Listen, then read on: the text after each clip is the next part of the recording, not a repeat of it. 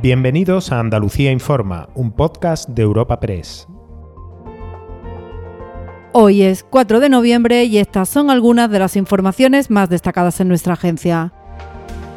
Esta semana que acabamos y la próxima son claves para dos objetivos muy importantes para Andalucía se dan los últimos pasos para lograr acoger la Agencia Aeroespacial Española, a la que optan Sevilla y Huelva, aunque la capital hispalense cuenta con más elementos para ser la sede. Pero también se lucha porque en Granada se instale la Agencia de Inteligencia Artificial. Hoy se ha certificado el apoyo a las instalaciones granadinas con el aval de empresas y entidades y la presentación de su candidatura. El alcalde de la ciudad, Francisco Cuenca, acompañado por el resto de instituciones, la ha defendido así. Una candidatura que, como digo, tiene grandes razones para decir que es potente, sólida y la de todos los andaluces. Está basada en eso, contar con la universidad más relevante en el ámbito de la inteligencia artificial, de las más relevantes, sin duda de España, la más relevante de España, la más considerada y prestigiosa de este país y una de las tres más prestigiosas de toda Europa.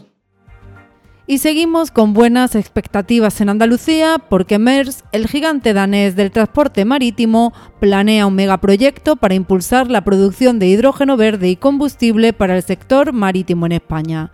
El desarrollo de este proyecto sería en dos zonas portuarias de Andalucía y Galicia, aún por determinar.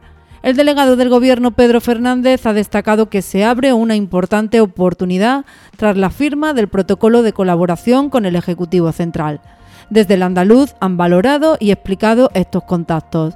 El consejero de Política Industrial y Energía de la Junta de Andalucía es Jorge Paradela. Lógicamente, un proyecto así requiere una tramitación compleja que prácticamente afectará a la totalidad de la Administración andaluza lo más probable es que, lo, que iniciemos esa tramitación a través de la unidad aceleradora de proyectos, que ha demostrado ya una eficacia grande en la reducción de plazos. Eh, eh, generalmente en torno al 50%.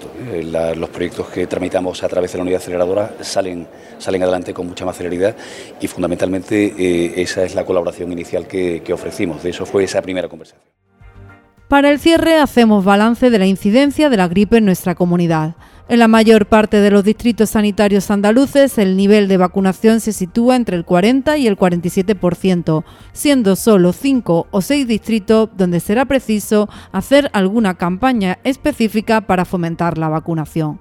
La consejera de Salud, Catalina García, ha destacado que no hay problemas por COVID en la hospitalización al estar en cifras bajas, pero ha advertido de que la situación de ambas enfermedades podría cambiar con la llegada del frío. Ahora mismo el periodo de alta frecuentación y lo que es la pandemia, la repercusión COVID en Andalucía es baja porque hasta ahora nos ha ayudado las condiciones meteorológicas, no hemos tenido el frío, hemos estado en un en medio primavera a partir del momento en que las condiciones cambian, suponemos que empezarán a, subir las cifras. Ahora mismo no tenemos problema en hospitalización, estamos en una cifra muy baja. Recuerda que puedes encontrar estas y otras muchas noticias en la sección de Andalucía en nuestra web europapress.es.